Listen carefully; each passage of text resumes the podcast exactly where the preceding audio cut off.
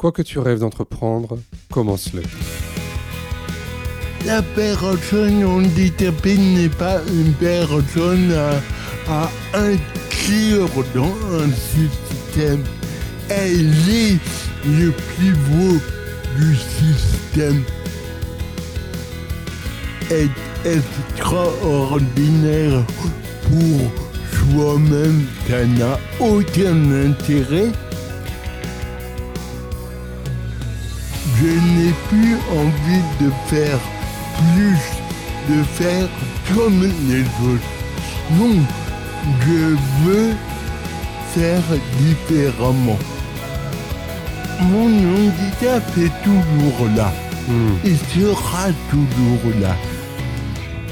Je suis François Bernard, directeur général du GAPAS, association accompagnant des enfants et des adultes en situation de handicap dans toute leur citoyenneté.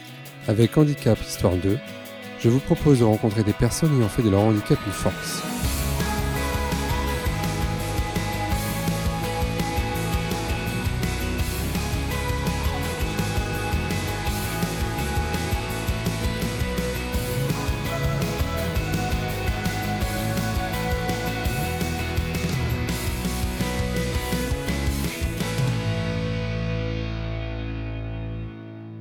Pour ce nouvel épisode de Handicap Histoire 2, j'ai le plaisir de rencontrer Jean-Baptiste Thibon.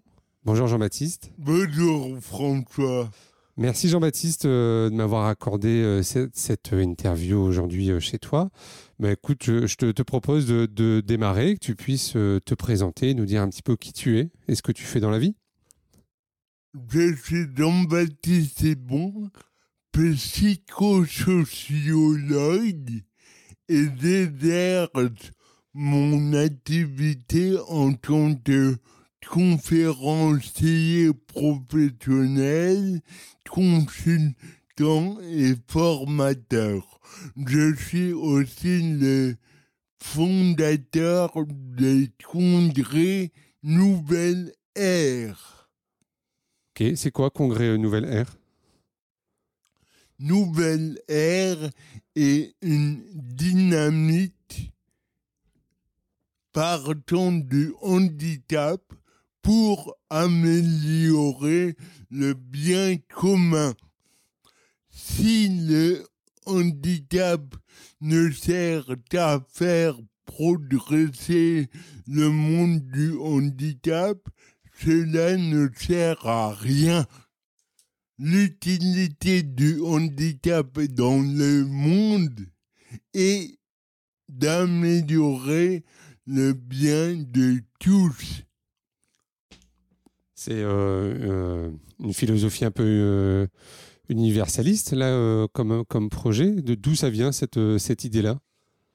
Simplement du constat de mon expérience de handicap depuis ma naissance, en passant par mes études et mon expérience professionnelle, Mhm. on voulait toujours en faire beaucoup pour les personnes handicapées et il y a beaucoup de choses qui ont été faites, c'était formidable, mais ça pourrait être plus facile si la finalité n'est plus la personne handicapée et son inclusion, Mm.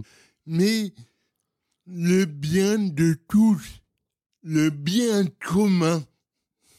Et alors, comment tu t'y prends pour euh, avoir cet objectif-là?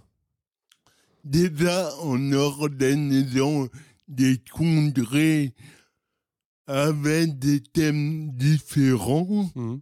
Que nous voulons développer sur tout le territoire français. Et cela permet de faire se rencontrer des populations qui ne pourraient pas se rencontrer autrement. Il n'y a pas que des personnes handicapées, a pas que du médico-social, il y a aussi des entrepreneurs, Mhm. des grands groupes qui sont partenaires de Nouvelle Ère parce qu'ils voient bien que Nouvelle Ère est un hub où peut se rencontrer différentes personnes. Et c'est vraiment ça pour moi, la société inclusive. Euh, Tu aurais des exemples à me donner sur euh, justement les, les accompagnements que vous pouvez faire euh, avec des entreprises? Tout à fait. Et lors du premier congrès, nous avons rédigé collaborativement euh, une charte des relations humaines en entreprise en partant du handicap. Mhm. Si nous voulons partir du handicap, c'est parce que nous nous attelons au plus difficile de la vie pour ensuite développer des, euh, des services, et des produits pour tout le monde Mhm. à partir du moment où la personne handicapée peut l'utiliser, tout le monde peut le faire à fortiori qu'en vieillissant, nous deviendrons tous handicapés, Mhm. dépendants. Donc la vie peut être beaucoup plus facile si nous considérons le handicap euh, bien en amont Mhm. des innovations. Et euh, vous avez travaillé avec quelle entreprise, par exemple? Comme partenaire, nous avons euh, Bayer, Apicil, C'est pas des petites euh, entreprises. ben non, des grands groupes Mhm. qui veulent dans leur dans le cadre de leur responsabilité sociétale des entreprises Mhm. euh, innover en matière de handicap. Euh, nous avons une dizaine de partenaires pour le moment que je ne peux pas tout citer, mais que je remercie chaleureusement parce que nous sommes euh, à la croisée de, de, de chemin, une nouvelle société. Tu disais aussi, tu fais des conférences. Euh, tu interviens sur quel genre de thématique ou quelle thématique, tout simplement? Alors, évidemment, les conférences, il y en a beaucoup qui veulent m'entendre sur le handicap, la diversité, mais je t'avouerai que ça commence à me lasser un peu parce que c'est normal d'ailleurs. Euh, quand on est handicapé, on a quelque chose à dire sur le handicap. Mais pas que. Et c'est ça qui m'intéresse. Euh, et donc, les autres thèmes que j'aime développer, c'est par exemple sur l'innovation frugale Mhm. faire mieux avec moins. Mhm. Parce que la personne handicapée, depuis le moment de son handicap, soit au début de la vie, comme c'est mon cas, soit suite à un accident, ne peut pas faire autrement si ce n'est de faire mieux Mhm. Avec moins. Et ça, tu vois, c'est vraiment intéressant parce que je n'ai pas faire plus, c'est faire mieux. Mhm. Il y a, y a des livres qui t'ont marqué ou pas là-dessus? Moi, je sais que j'ai lu euh, les deux livres de Jugad sur l'innovation Ah oui, frugale. évidemment, Mm. les deux livres de Younet et mon cher ami euh, Nabi Rajou, Oui. que je connais bien et, et nous travaillons un peu ensemble parce que euh, notre beau pays est formidable pour euh, euh, s'y mettre à l'innovation frugale, mais il y a un peu de boulot à faire Mm. quand même. Alors, par rapport à, à ton handicap, c'est quoi toi tes, tes défis au quotidien? Le défi au quotidien, c'est de faire mieux tous les jours. Comment tu fais pour faire mieux là? Faire mieux tous les jours, ça demande de prendre en compte ces erreurs Hmm. de la veille. La personne humaine se développe d'une façon assez ordinaire qui est par essai et erreur. Hmm. C'est la meilleure façon de d'innover dans la vie. Ben, une personne handicapée doit et inviter tout de moins à faire mieux, à donner le meilleur d'elle-même tous les jours. Une personne valide, elle, elle peut faire pareil. Il n'y a pas de raison qu'elle ne puisse pas s'améliorer quotidiennement. Hmm.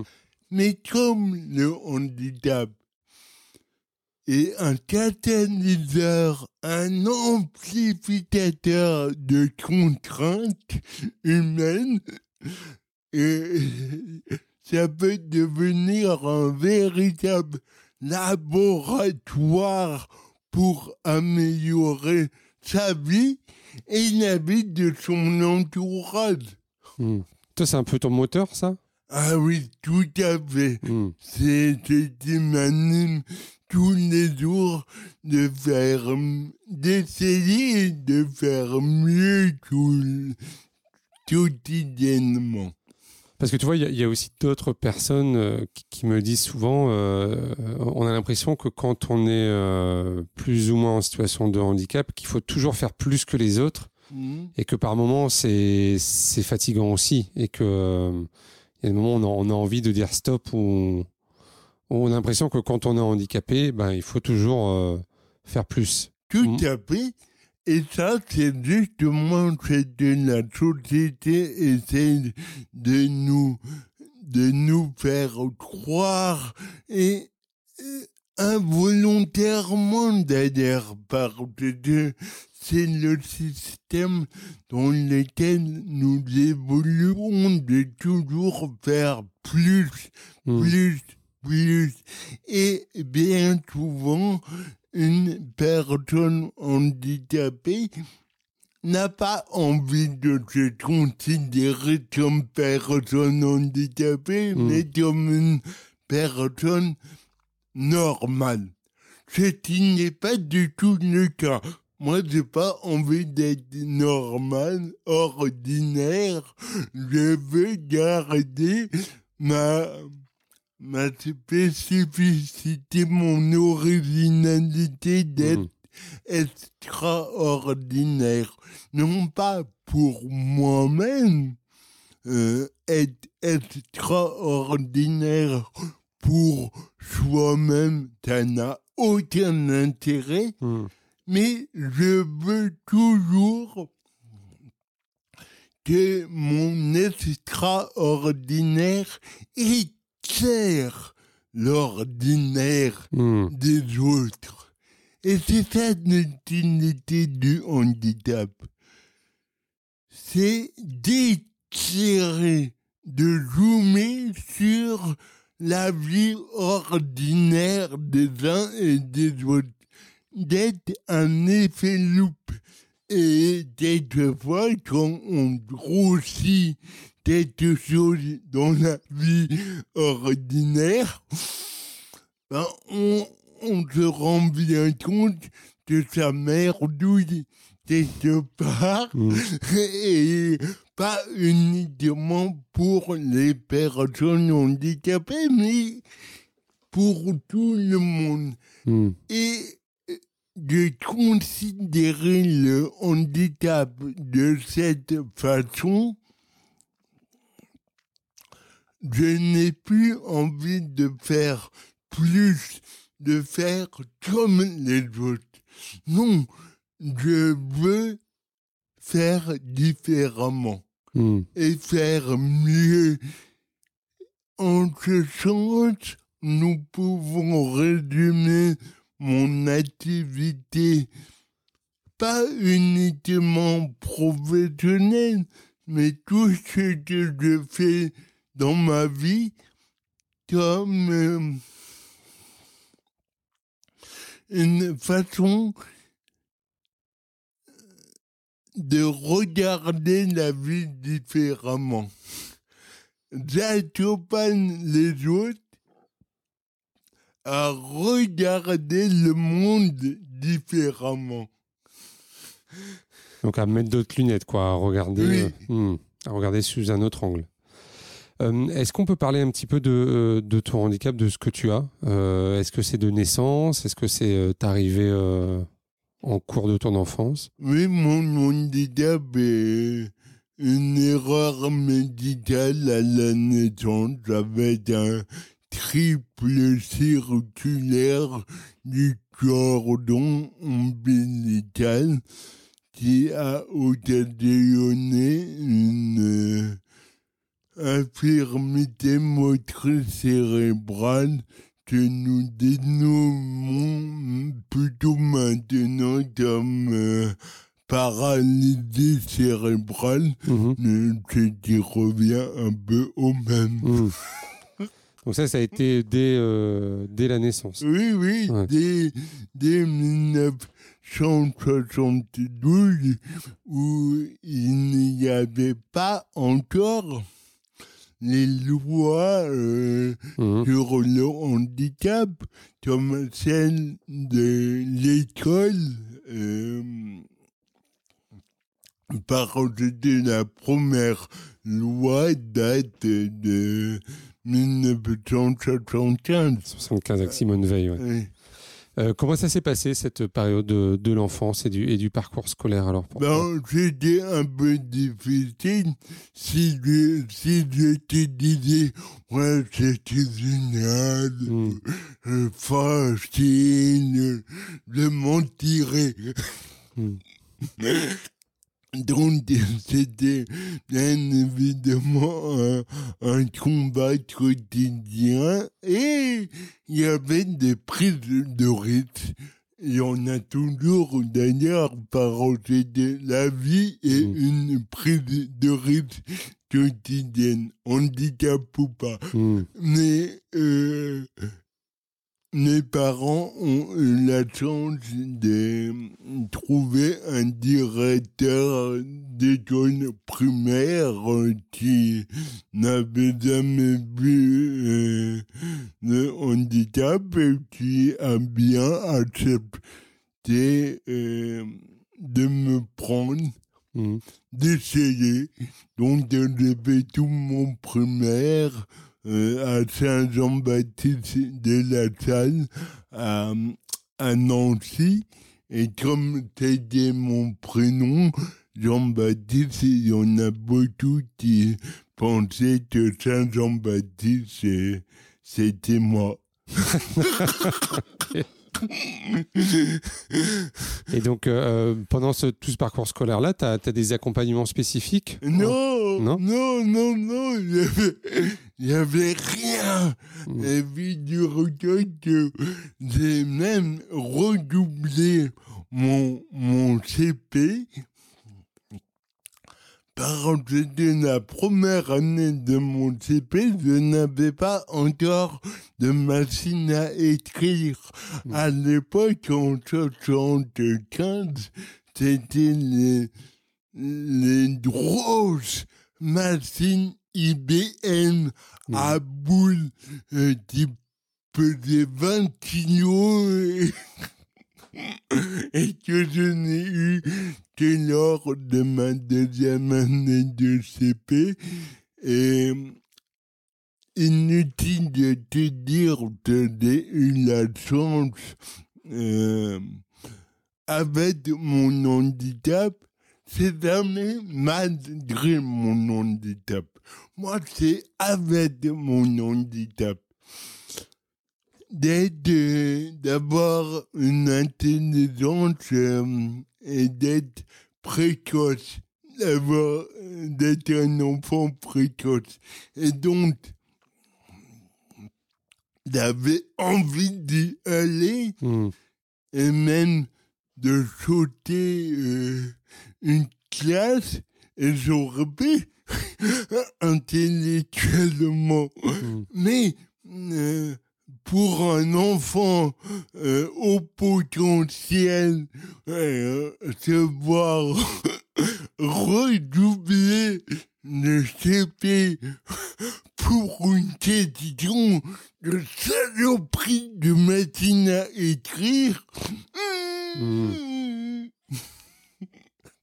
Et donc après, tu as suivi un, un parcours euh, classique? Non, Non? Euh, si le, le secondaire, c'était un peu la dernière pour trouver euh, euh, un collège, parce que euh, on en a fait deux ou trois, et Mm. puis une anecdote, euh, ma mère prenait un rendez-vous avec le, le directeur d'un collège.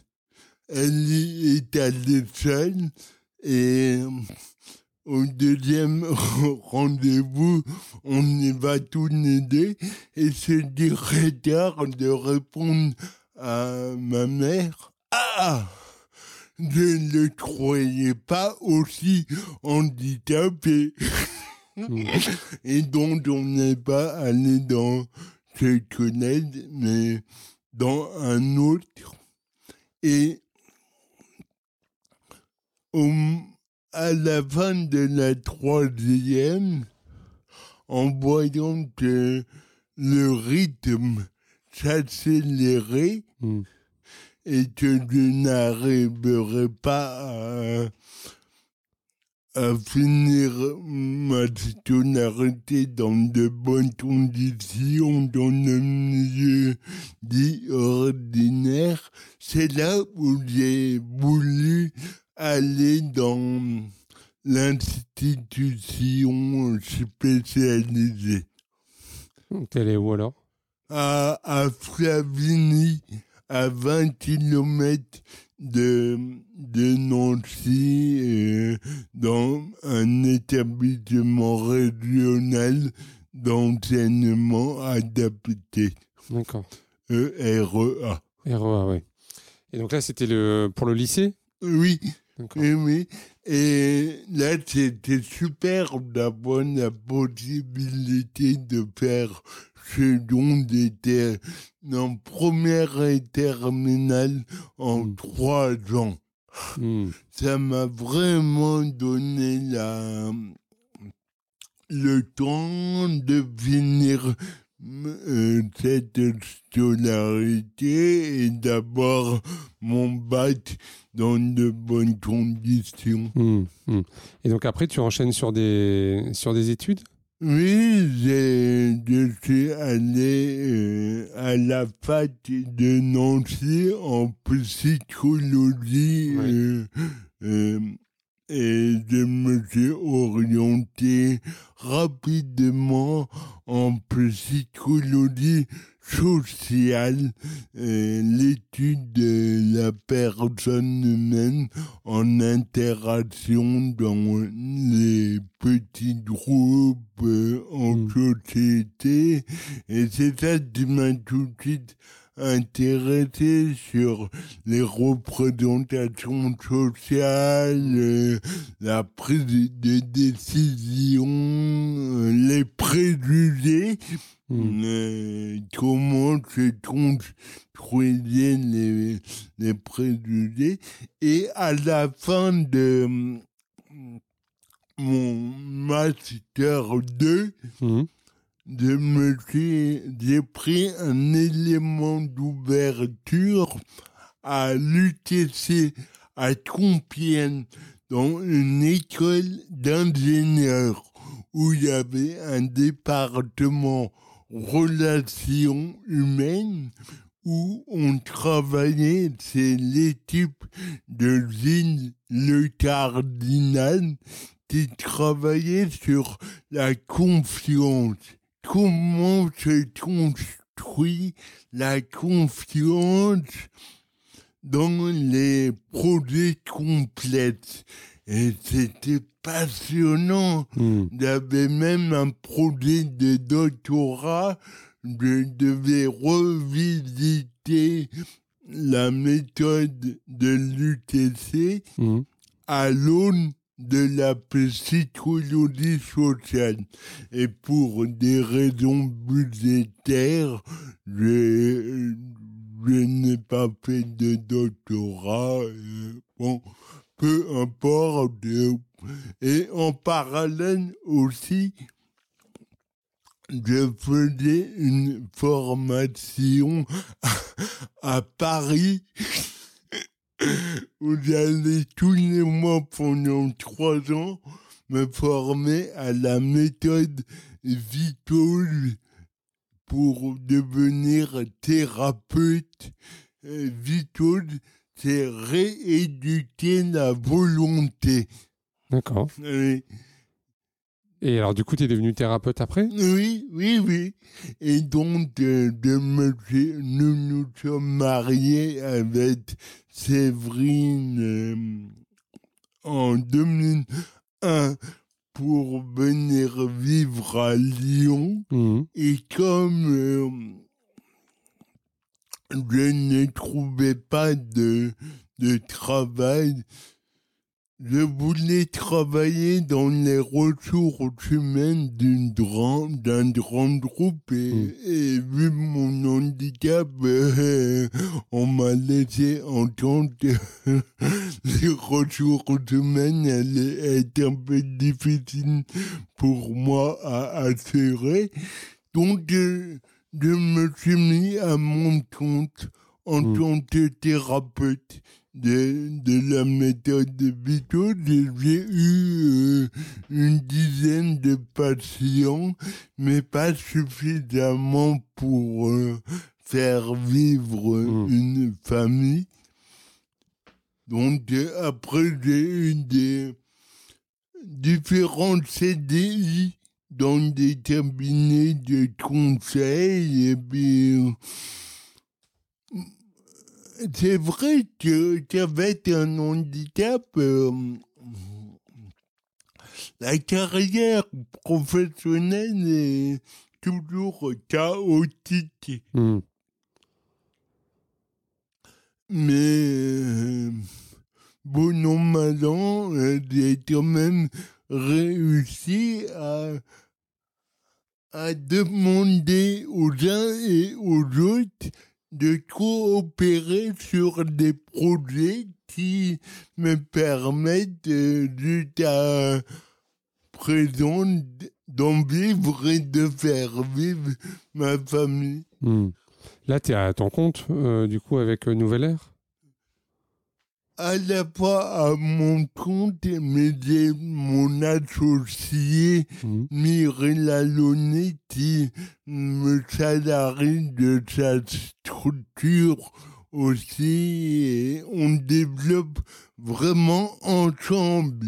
Et, et c'est vrai que être salarié, c'est toujours euh, plus facile Mhm. avec un handicap. Moi, j'ai pas envie d'être euh, comme un autre entrepreneur, euh, vraiment. De développer tout seul mon activité, je sais que je n'en aurai pas les moyens. Hmm. C'est peine perdue d'essayer. Hmm. Je préfère euh, focaliser euh, ma force sur euh, d'autres choses. Euh, et j'ai eu la chance de trouver cette configuration qui me va très bien. Hmm. Est-ce que te- dans, dans tout ce parcours-là, tu as eu des moments de doute et, et des moments où tu te dis, euh, là, euh, je peux y aller, je me lance? Mais figure-toi, mon cher François, que le doute est permanent dans ma vie. Hmm. Et heureusement, le, le, le doute est au projet professionnel ce que le handicap est à la vie. La, mon handicap est toujours là. Hmm. Il sera toujours là. Le doute est, est ce qui va me permettre de trouver des solutions pour me rassurer, pour assurer l'avenir. C'est ça qui est intéressant. J'ai pas envie d'avoir de certitude. Hmm. Parce que si j'avais des certitudes, j'arrêterais euh, ce processus intellectuel cherchant à avancer davantage. Euh, je sais une chose, c'est que je ne sais pas grand-chose Hmm. de la vie. Je, je veux continuer à, à découvrir. Et ça, c'est un vrai moteur. Je te le dis d'autant plus volontiers, c'est une de mes activités, c'est d'être, d'avoir été appelé euh, il y a, il y a cinq ans pour être diacre permanent du diocèse. Donc, je suis aussi diacre permanent. Donc, on pourrait se dire, oh bon, un, un homme du, du clergé, il a que des certitudes. Ben non. ben non. Il essaie de vivre comme tout le monde avec ce qu'il a et ce qu'il croit en la vie. Euh, en, en tant que, que diacre, du coup, tu officies dans, dans les églises? Oui, dans la paroisse qui est ici, Oui. euh, on est un ensemble paroissial de trois clochers. Je crois que je suis passé devant. Il y a le diocésaine, pas loin. Il y a Notre-Dame du Point du Jour. euh, Et c'est vrai que je, je suis à l'hôtel euh, le dimanche à la messe. C'était deux points de, de fait des homélies, de- des baptêmes, des funérailles, et Mm. des mariages. C'est, c'est vraiment euh, la, la vie dans, dans cette urbanité que, que j'embrasse et avec ma fragilité et plutôt ma vulnérabilité Hmm. de beaucoup de personnes, même des paroissiens qui ne sont pas différents du reste de la société, a du mal à considérer. Mais, mais voilà, euh, c'est... Tu veux dire Et- qu'ils ont, ils ont du mal à considérer que tu puisses être diacre ou? Ah oui, Oui. oui, oui, c'est vrai qu'on n'a pas l'habitude de- d'avoir un diète handicapé. Mm. euh, Il y en avait il y a deux ans, il y en avait sept en France des diètes handicapés. Il y en a plus que cinq. Parce que malheureusement, il y en a deux qui sont morts. Et voilà, je Hmm. trouve que là aussi, c'est un lieu pour euh, montrer la l'amour de Dieu pour l'humanité. Hmm. C'est une part importante, euh, la religion, euh, dans, Ah dans- oui. dans ta vie? Ah oui, ouais, oui, oui, c'est ça qui m'a beaucoup aidé et qui m'aide euh, euh, énormément, mais tu vois, sans, sans le dire forcément, mais en étant, en la vivant, en, vivant ma relation au euh, ça me donne euh, cette force d'affronter, de comprendre, d'analyser aussi et de trouver les, meilleures euh, façons de répondre à ce que la vie te demande. Hmm.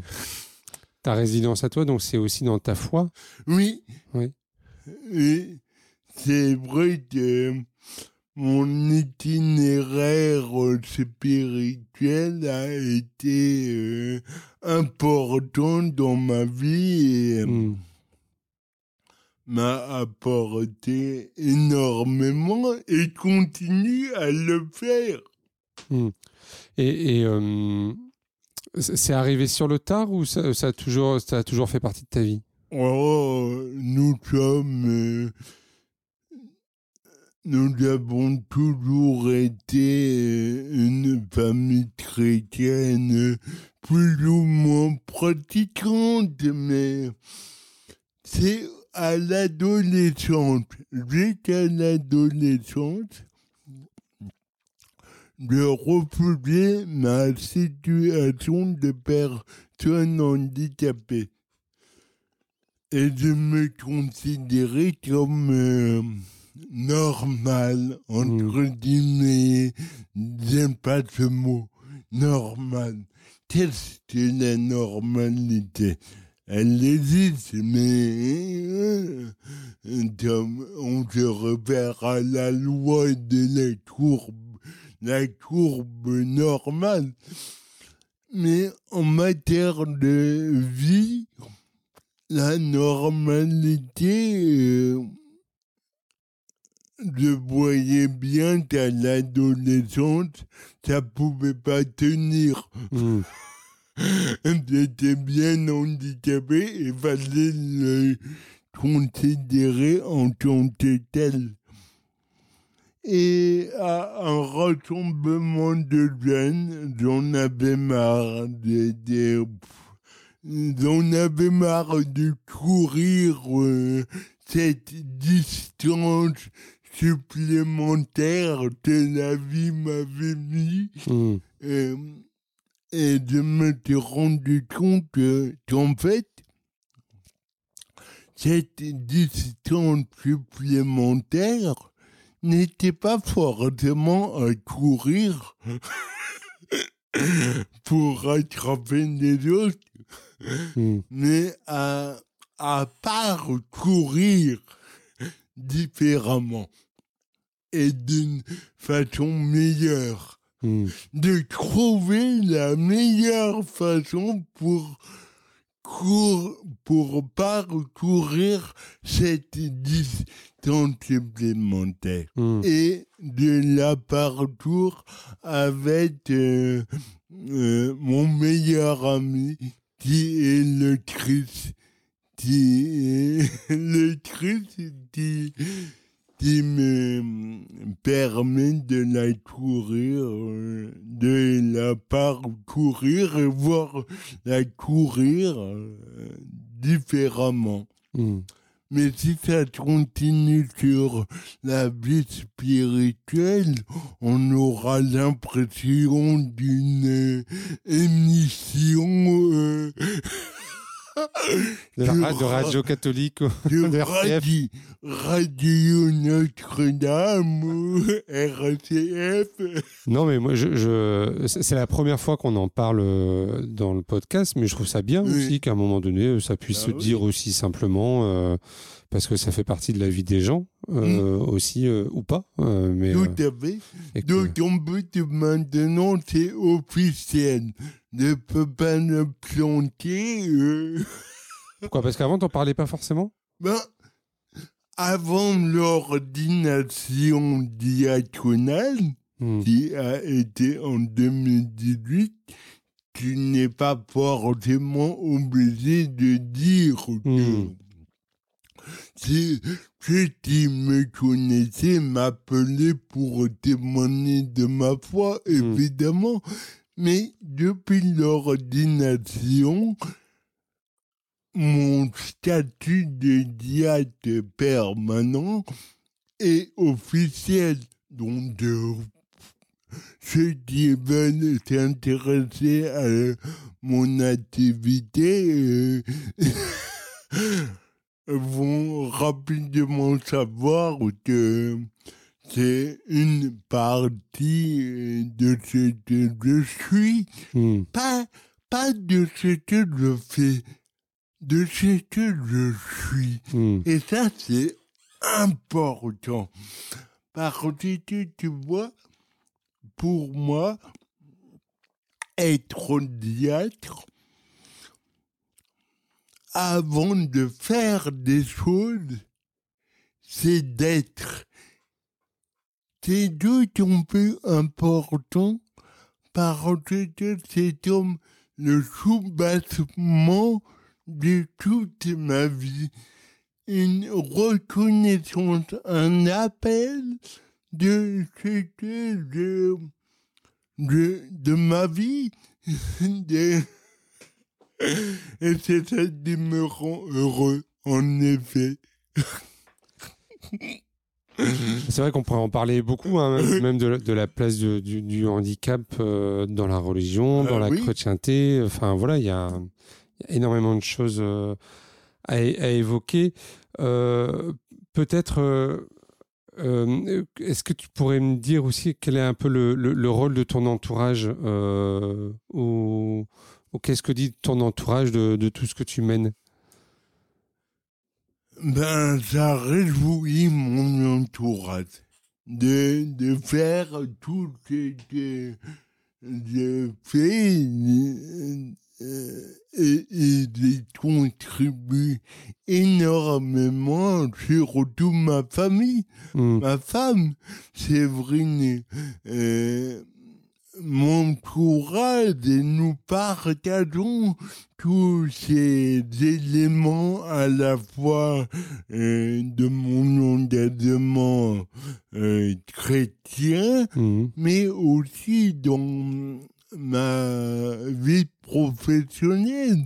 Et heureusement que ma femme est là pour euh, m'aider, contribuer à cette œuvre par de elle qui est mon, mon aidant euh, quotidien.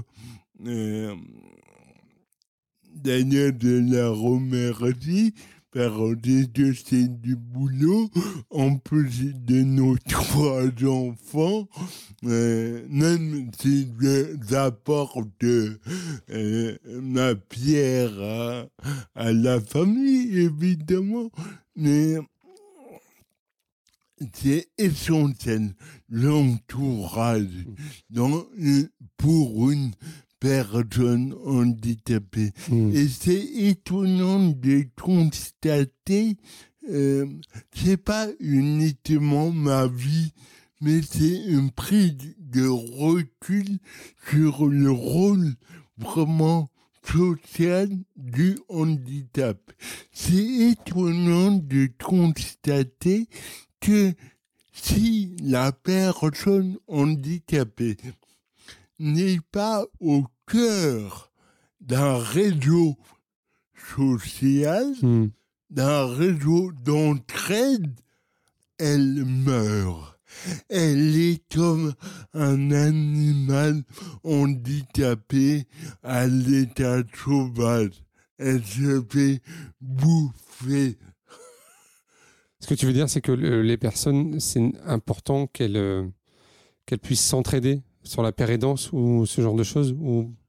Oui, il y a ça aussi. Il y a la pérédance Ouais. entre personnes handicapées, mais Mm. pas uniquement. Ce que je veux dire, c'est que la personne handicapée, pour réussir à vivre, Mhm. elle est nécessairement au centre d'un réseau humain Mhm. Pour réussir à vivre. Mhm. Et c'est justement, à mon avis, et ça c'est ma capacité euh, visionnaire aussi, que beaucoup apprécient dans mon entourage professionnel, Mhm. la société qui est en pleine mutation a tout intérêt à s'intéresser davantage aux personnes handicapées, non pas avant tout pour les inclure dans la société, mais de partir d'elles Mhm. pour innover avec elles Mm. les produits et services de demain. Sont comme le, le pivot de la société. Mhm. Ce n'est pas euh, la personne handicapée n'est pas une personne à, à inclure dans un système. Elle est le pivot du système. Mhm. Enfin, elle devrait l'être. Et c'est ça qui est tout à fait intéressant. Tu vois, en te disant ça, j'inverse totalement la vision du han- handicap qu'on a à présent. Mhm. On, parlait de la place de ton épouse, tu as parlé également de tes trois enfants. Comment tu parles du handicap avec tes trois enfants? Oh, j'ai même pas besoin d'en parler. Et c'est ça qui est génial, tu vois. Mhm. Euh, euh, et c'est ça qui, vers quoi on devrait tendre dans la société? On ne devrait plus en avoir besoin d'en parler. Que en famille, certes, au début, quand ils, se sont développés, ils ont grandi, ils se sont bien rendus compte que leur papa était légèrement différent.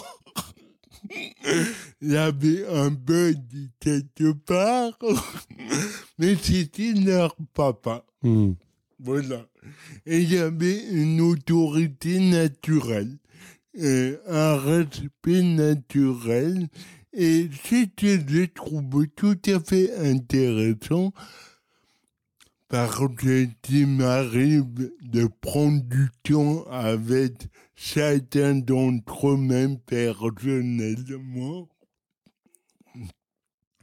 et de leur demander de l'aide pour certaines choses de la vie quotidienne. Mhm. Et ça, demander de l'aide à ses enfants. Oh, ne serait-ce que ça, ça révolutionne les, les relations au sein de la famille parce qu'on a l'habitude euh, dans les familles euh, actuellement ben, que l'aîné aide les, les plus jeunes, ben oui, ben le plus jeune peut très bien aider euh, son papa. Hmm. Et pas la peine d'attendre d'avoir 75 et 80 ans pour le faire. Par exemple, mon fils de 7 ans, quelquefois, je lui demande de me mettre euh, des boutons à ma chemise. Ahurissant quand même. Mm. Euh, Lui qui essaye euh, de, qui a encore des difficultés pour certains boutons ou ben non, il va mettre chez de son papa. Hmm. Et ça, mine de rien, ça les aide aussi à, regarder le monde différemment. Ma femme fait mes tartines le matin au petit déjeuner, m'apporte mon café euh, pour éviter qu'il n'y en ait plus dans mon bol. Mais quand ma femme n'est pas là, je demande à un enfant Hmm. qui le fait volontiers. Ok, euh, non, c'est fort euh, intéressant. Euh, là, on a parlé un peu de, de- des solutions, comment, comment tu essayes de finalement de, de fonctionner dans ta, dans ta vie quotidienne. Euh, Est-ce que toi, tu fais partie d'associations particulières ou, ou à lesquelles euh, des, des personnes pourraient se retourner? Est-ce que tu as, des assos à conseiller ou des... Oui, mais Ouais. c'est amusant de parce que je, je ne suis pas dans des associations de personnes handicapées, Mhm. si ce n'est en tant qu'administrateur pour apporter mon expertise. Comme euh, je suis dans les euh, ces mondes de sirènes Hmm, c'est dans dans Sirène les ouais. maisons de ces mondes de sirènes à Lyon. Hmm. Je suis aussi euh, mon mandat s'est terminé, mais j'étais euh, c'est handicap international au, au CA. Euh, et puis je suis mandataire euh, euh, dans une grosse association de peu de personnes connaissent, qui l'Union des caisses nationales euh, de sécurité sociale luttante. Je suis membre du corps de luttante. Et là, j'apporte aussi mon expertise euh, sur le handicap Hmm. pour les employés de, de la sécurité sociale. Hmm. Et, et par rapport à, à- je suppose que tu dois rencontrer d'autres personnes en situation de handicap euh, qui voudraient euh, se lancer aussi dans des projets Oui. d'entreprise. Tout ça, quel conseil tu leur donnes toi, à Ben, chaque fois? de, de renforcer leur réseau. Parce que ils ont déjà un réseau. euh, mais de le renforcer sur euh, l'apport économique Mhm. business. Euh, par que de me rendre compte et toujours maintenant ça m'arrive aussi euh, moins mais euh, le monde du handicap est encore en 2021 euh, dans le tissu associatif.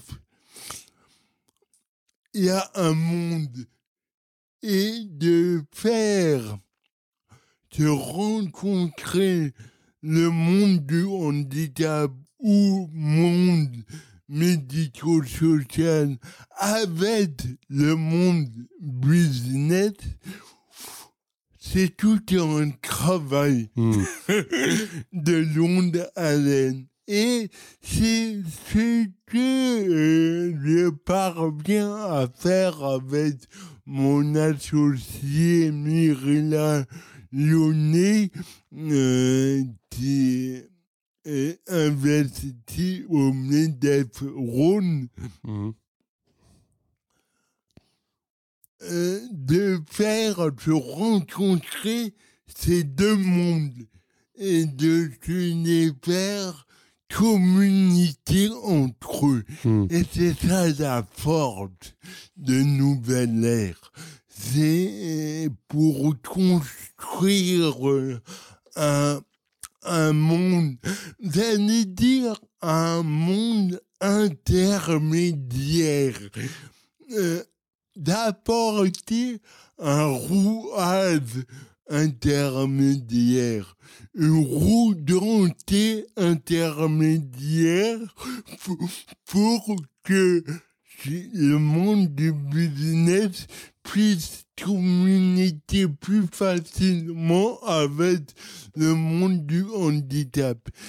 Et je crois que l'inclusion, c'est vraiment ça. L'inclusion, c'est pas un grand groupe où les parties prenantes pourraient y être et garder des difficultés à communiquer entre elles, mais c'est euh, des rouages différents qui permettent à ces différentes populations Hmm. de se parler et de, de travailler euh, les, les unes avec les autres.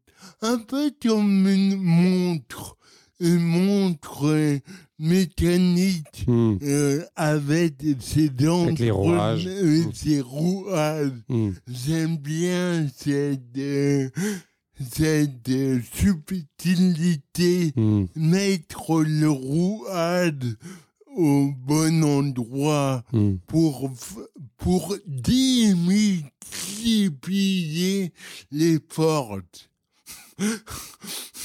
Et là, tu vois, on n'est plus du tout dans le faire plus parce que la taille d'un rouage. Dans un système, la taille de la roue dentée va aider à démultiplier certaines et à faire que le système fonctionne Mm. bien. Hmm. Et le handicap là-dedans, c'est toujours un, un grain de sable dans le rouage. Le- faudrait que le handicap devienne une roue, finalement. Ah oui, Ouais. Ben, ben peut-être. Hmm. Dans, dans les différentes vidéos que l'on peut voir euh, sur Internet où, où tu interviens, il y a souvent beaucoup d'humour dans, Oui. dans- dans tes interventions. Et puis là, on, on l'entend aussi. Euh, l'hum- L'humour, pour toi, c'est un élément qui te permet de parler simplement du handicap ou co- comment C'est désolé de ne pas me forcer à en faire. Ouais. C'est naturel. voilà. C'est pas pourquoi, peut-être j'ai tombé euh, dans mon bélise dans la potion quand j'étais petit ou au moment de ma naissance, on m'a mis une perfusion de, de glucose euh, pour arrêter mes convulsions. Mhm. Et c'est pas ce qu'on a vraiment foutu dans la perfusion, mais peut-être une dose d'humour, une- sait pas. Euh, est-ce- Qu'est-ce que tu aurais envie de, de dire aux personnes qui t'ont découragé ou, ou- ou qui croyaient pas forcément en toi? Et il y en a eu beaucoup. ben, d'ouvrir les yeux et de regarder Hmm.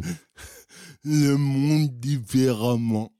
Et que l'écosystème dans lequel nous évoluons les uns et les autres, si nous en sommes là où nous en sommes, c'est peut-être pas pour rien Hmm. C'est que la vie s'est adaptée euh, euh, en fonction de nous et puis nous-mêmes nous adapter.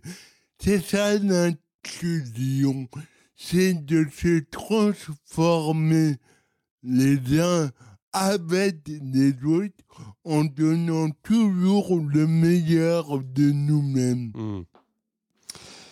Une, petite question euh, que, je, que je commence à poser, que j'aime- bien, c'est si demain tu devais être ministre euh, des personnes en situation de handicap, ce serait quoi ta première décision?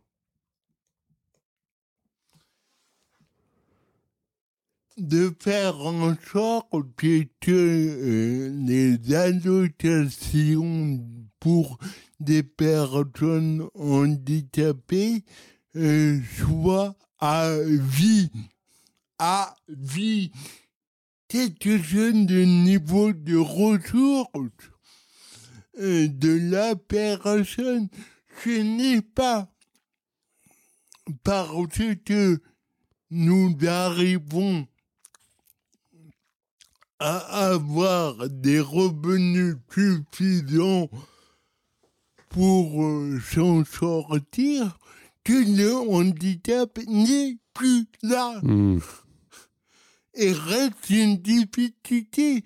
Et cette difficulté a une valeur, une valeur financière. Et heureusement que la solidarité nationale est là. Et notre pays est Mm. grand aussi pour ça, mais que cette valeur peut être valorisée.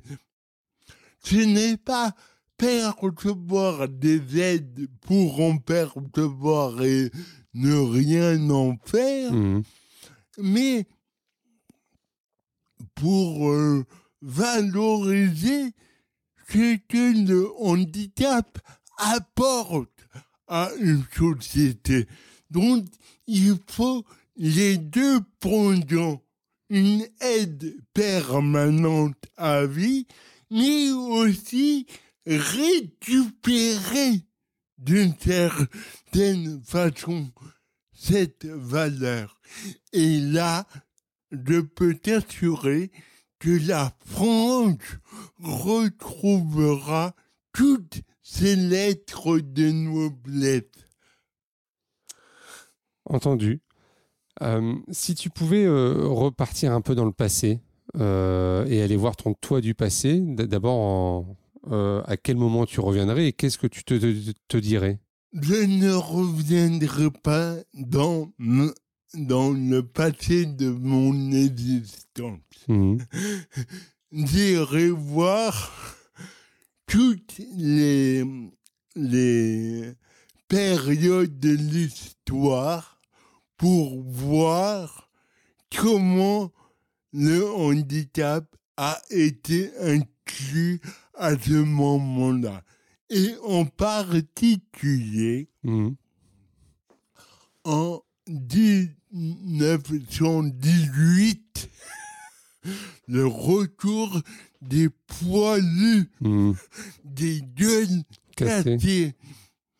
Et je suis quand même effaré de voir que 100 ans après, enfin, 102 ans maintenant, Mhm. 100 103 ans, euh, on dit euh, encore changer le regard sur les personnes handicapées. Euh, attendez, les gueules cassées qui rentraient de la terre. Des obus dans la gueule. Elles étaient méchamment plus vilaines que les, handicaps qu'on peut voir en 2021. Hmm. Et combien de temps il faudra encore